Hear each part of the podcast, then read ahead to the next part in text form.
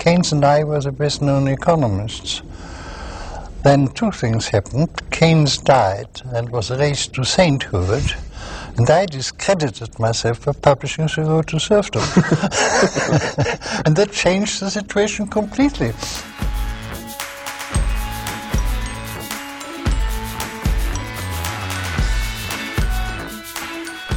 Hello and welcome to Planet Money. I'm Robert Smith. And I'm Adam Davidson. Today is Friday, October 28th. That was Friedrich Hayek you heard at the top. He is one of the two economists, one of the two combatants, I should say, on today's podcast. It is a philosophical cage match. Two economists go in, only one comes out. Actually, I think I think come both of out. them actually come out. We don't really resolve it. But it is a fascinating 80 year battle that goes on today, maybe more relevant this year than it has ever been. But first, the Planet Money Indicator with our very own Jacob Goldstein. Today's Planet Money indicator 3.6. Americans saved 3.6% of their, of our disposable income in the month of September. This is the lowest that the savings rate has been since way back in December 2007. That's a, according to IHS Global Insight. And December 2007, not coincidentally, you may recall, is exactly when the recession started. People are saving less, which is fabulous news, right? I mean, the, the other combatant on today's podcast is John Maynard Keynes, and, and he's the economist who, among many, many other things, coined the phrase the paradox of thrift. This idea that we'd all be better off if everybody started spending like crazy, but each one of us individually is better off if we save a lot. And that's one of the things that can keep a recession just lousy for a much longer time. So the idea that people are out there spending now is a hopeful sign, right? It, it is, and you see that really clearly in those GDP numbers that just came out yesterday. The the economy it grew by two and a half percent over the past three months. This is not awesome, but it's pretty good. It's definitely better than what we've been seeing. And part of the reason for this is that consumers, regular people, are indeed saving a little bit less. They're spending a little more. And, you know, in the long term, this can't work forever, right? Uh, eventually, you want people to be making more money. You want us to be exporting more so the economy can keep growing and people can keep saving. But in the short term, yeah, this is a good thing. So you heard it from Jacob Goldstein. Grab your credit card, go spend like crazy. Or at least a little more boringly, don't save quite so much right now. Thank you, Jacob. Thanks, Jacob. Thanks, guys. I was joking in the office the other day that if you stopped me at any point and said, What are you thinking about right now? There's a decent chance the answer would be Keynes and Hayek.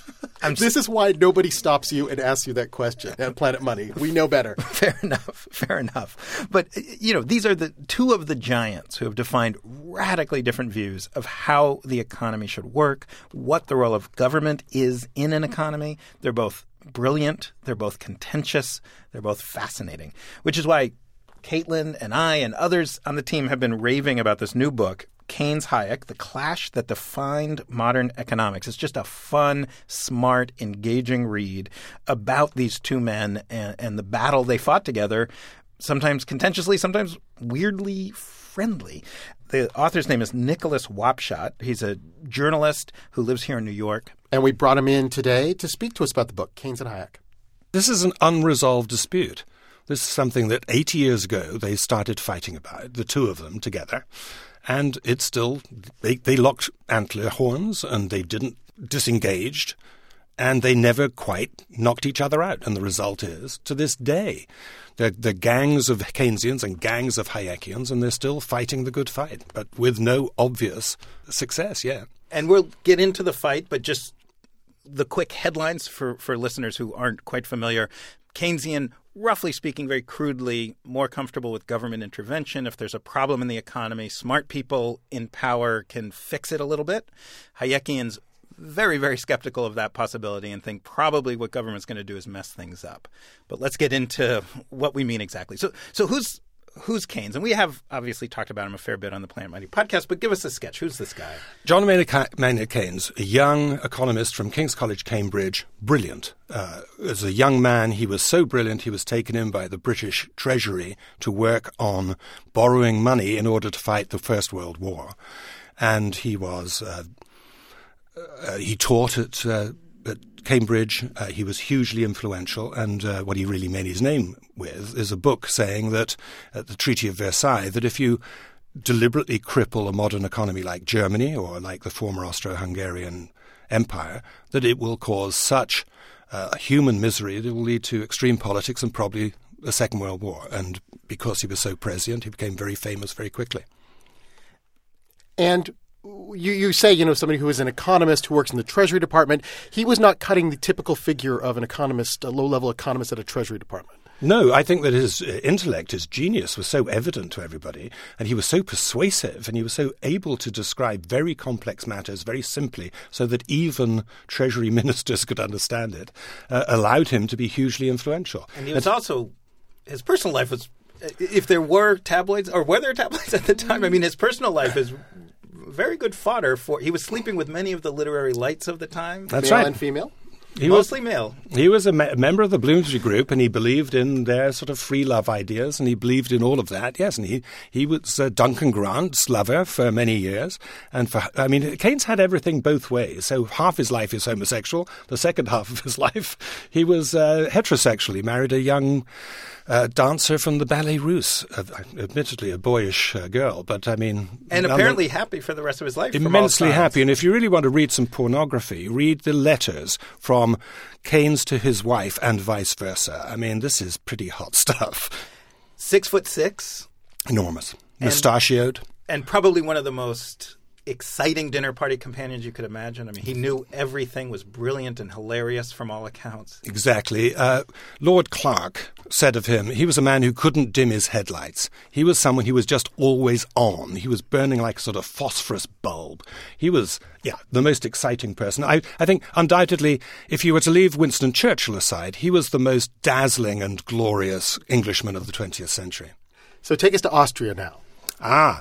Meanwhile, in Austria, uh, the defeated Austria, there was Friedrich Hayek, who was a young economist who actually worshipped Keynes from afar. This was someone, after all, who had pointed out that Austria was in dire straits and should not be punished anymore. After World War One, the very War cruel I. financial victory that the Allies imposed on, on, Germany and Austria. Yeah, but the, the interesting thing there is, of course, that uh, Hayek discovered from his own experience and from his family's experience the damage that inflation can do to a society. He was one of those guys who took his pay home in wheelbarrows. His monthly check, which he was a government job, so it was infl- inflation adjusted, would just they'd add another couple of noughts every month. It was an astonishing thing. And Hayek, for the rest of his life, and Hayekians to this day, remain devoted to curbing inflation and keeping costs and prices under control, whereas the Keynesians were, were quite the opposite of that.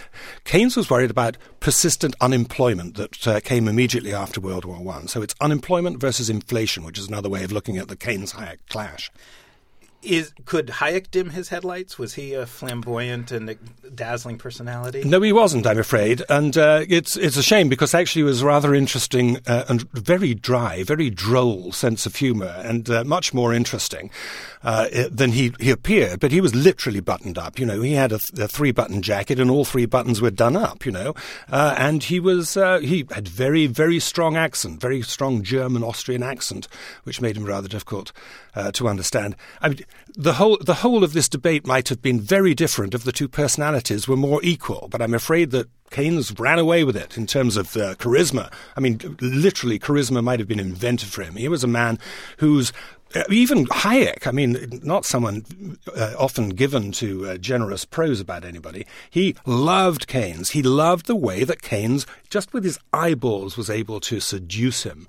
And uh, right from the very beginning, he always gave him credit for that, the fact that Keynes was such a powerful personality. So, how does this fanboy, how does Hayek in, in, in Austria all of a sudden get elevated to be the man who will take on John Maynard Keynes?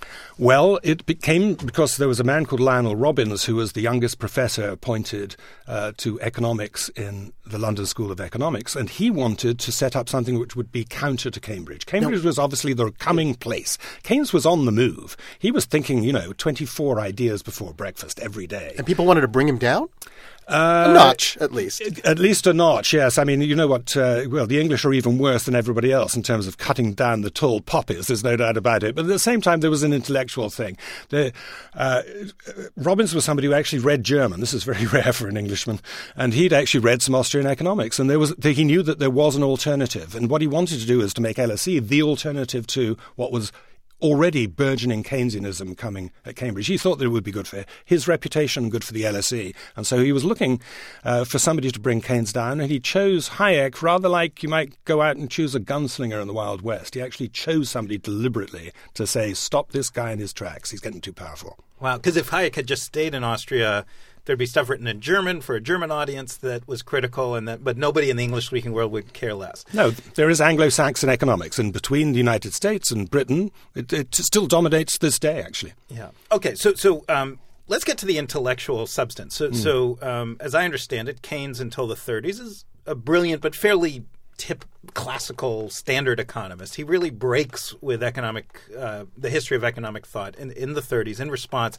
to this puzzle, which you know, classical economics teaches that an economy is going to heal itself. Prices will fall to the right point uh, when there's a slowdown, and then uh, businesses will eventually start selling more at that price. They'll employ people. There cannot be a long term what they call equilibrium, a long term period where people are completely unemployed and um, and and there's no hope for economic growth. And and we should say in the U.S. we think of the depression as only starting after 1929. The UK, it was pretty bad in the 1920s already mm. for quite some time when the global uh, depression hit. So, um, so Keynes looks around and says, well, everyone's looking around and saying, you know, our classical economic models don't actually make any sense right now, but nobody really knew what to do about it until Keynes. So, so explain what Keynes's idea was. Yeah, Keynes uh, first believed that an equilibrium in, would come to rest at full employment, that an economy in normal times would be at full, full employment. That's the message that his great mentor Marshall, who was his great predecessor, taught him. Alfred Marshall. Alfred Marshall. But he said it doesn't make any sense. I've been looking at the business cycle, and what's meant to happen is that over time everything will come out in the wash and everybody will be employed. But it seems to me that uh, the equilibrium that you're promising never ever quite comes about. Why have we got such large persistent unemployment, which is why it's such a similar thing to today, of course.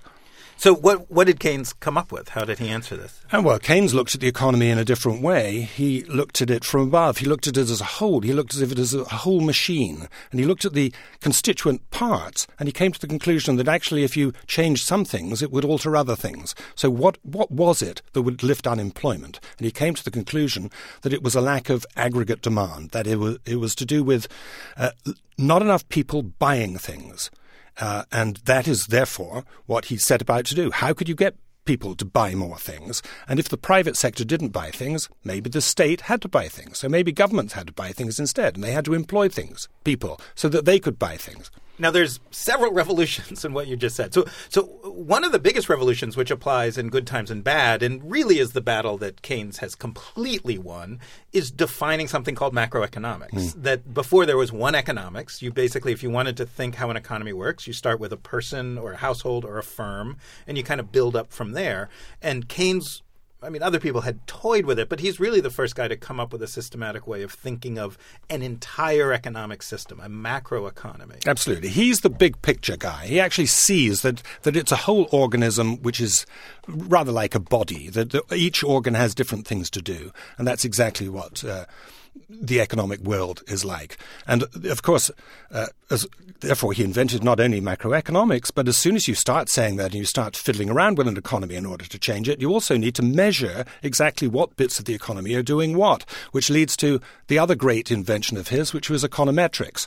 Now, of course, he thought econometrics was rather tedious and dry, but actually most uh, economists today are econometricians, if you like. That is, they study models of things. They actually look at the economy as a whole and they try, like Keynes, to work out what you have to do with one thing in order to make another thing change. So, so every time, like we on the radio say, GDP grew 2.5%, or the unemployment rate was 9.1%, where basically we, we could almost say, because John Maynard Keynes completely won a major battle in the 1930s, I'm about to tell you some very Keynesian ideas or Keynesian derived ideas. Like there's something called GDP. There's a Mm-hmm. number that refers to the entire economy. Every day we're reminded that Keynes won this battle. And everyone turns to the government or turns to the central bank and says, "What are you going to do about the whole picture?" Exactly. That is Keynesian. And Keynesian, uh, it assumes that governments are prepared to do things. And of course, this comes about from the fact that electorates demand, voters demand that governments do things. They might blame the government if the economy goes bad, but the corollary of that is that they want the government to do something if the economy is bad. They actually they it's because they blame the president when the economy is wrong that the president has to do something or has to be seen to be doing something. And the, and the first great instinctive Keynesian, if you like, is Franklin Roosevelt because he tried everything. He said, I'm just going to try anything you like because that's what they elected me to do. This is so comforting to a population that is desperate, that is unemployed, that is that is poor, that is seeing poverty around them. This is this notion that someone can come in and save us. That there's a big picture. That you know, it's it's almost religious in its epiphany. Mm. So this gunslinger, Friedrich Hayek, brought in. What what could he possibly say to this this this hopeful philosophy, really, that Keynes had? Created by arguably the smartest man in England, the, maybe the smartest man in the world at the time. Exactly. What, what Hayek said is said it's all very well. You can fiddle around with the economy if you like, but we don't know enough about the economy yet. We just don't know how this works. That is not a hopeful statement. It's not. No, it's a very pessimistic thing to do. In fact, Hayek admitted later in life, he said, I, I'm very disappointed in a way that my whole contribution uh, to the whole of economic debate is to say, Probably not. Probably not. don't don't don't fiddle with that. You don't want to know what what's going to happen. He he said it was a bit like.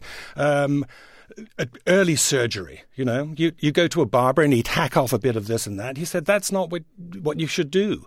I always think of the phone industry. I mean, you, you have for for decades and decades and decades this monopoly, this AT&T government-imposed monopoly, and you have these government bureaucrats sort of discussing price levels and long-distance phone calls and this and that with AT&T uh, corporate executives, and everyone in America has the exact same phone. They don't even own the phone; they're renting it from AT&T, and I'm sure there's meetings where people say, "Do you think people want a different phone?" No, that's a perfectly good phone, and then we eliminate that monopoly, and suddenly I, I, remember in the 80s, everyone had all these different phones, and for a while we had the shaped fl- like a football. Right, like, like a football. There's that flat phone that you put down, but everyone would hang up with their cheek, and you know, there's all this innovation. Suddenly, we have answering machines and voicemail, and then of course we have cell phones and the iPhone.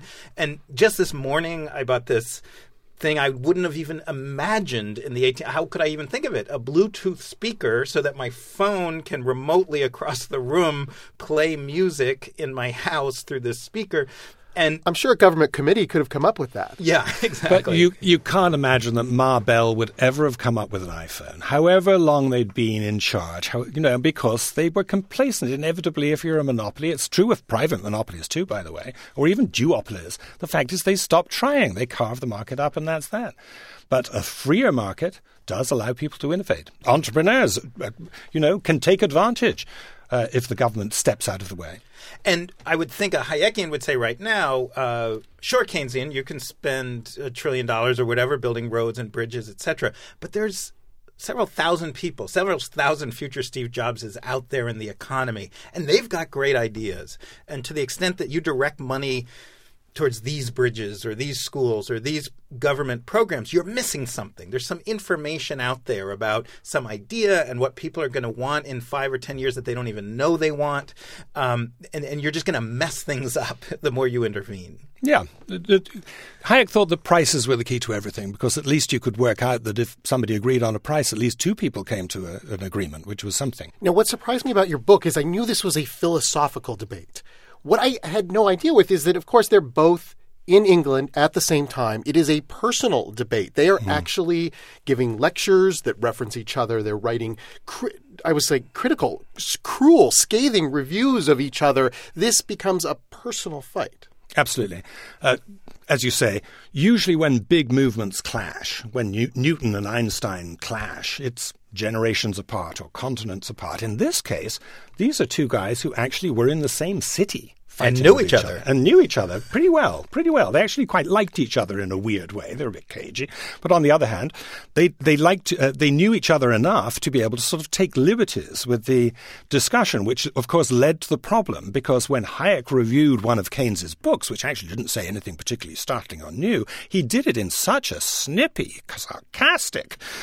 Uh, coarse way almost uh, that uh, Keynes was taken aback. I mean, it was as if you'd punched Keynes on the nose. And he called it unintelligible, unfinished. I mean, you, you call Keynes' work unfinished. Uh, what, what Keynes might admit. I mean, you know, the- the- nothing, Keynes' nothing, nothing is ever quite finished. But, but Keynes's defense was, "It's not fair you reviewed that book because I changed my mind after it was published." exactly, You're not supposed to say that out loud. And, Right. then, and then he said, by the way, he said, by the way, if, if we're talking about rubbish, look at your book. And then he, he zapped into Hayek's book and said, that's just nonsense from beginning to end. He said that if you read that book, that just shows uh, how if you extend logic right to the end of the line, you, you just reach bedlam.